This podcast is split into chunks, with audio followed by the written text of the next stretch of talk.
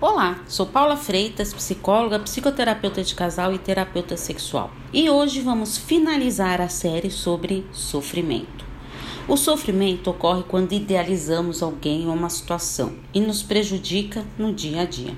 As pessoas têm a tendência em olhar para o que perdeu e não em suas conquistas, e assim, consequentemente, leva ao sofrimento. Você, você, hein? Consegue olhar todos os dias pelas conquistas diárias que você teve?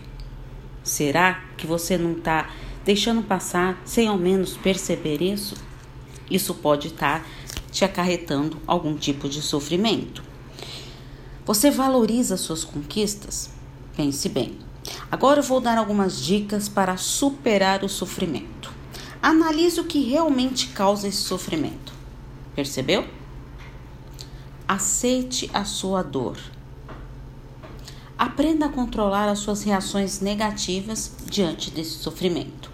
Tente controlar a sua ansiedade. Existem vários exercícios de meditação, de respiração para isso. Não se martirize com o passado. Enfrente o seu medo. Aproveite as pessoas positivas que estão ao seu redor. Seja você mesmo e incentive a si próprio. Procure a psicoterapia para você conseguir lidar melhor com esse sofrimento. Sugiro que observe suas conquistas e tenha muito cuidado para não idealizar tanto.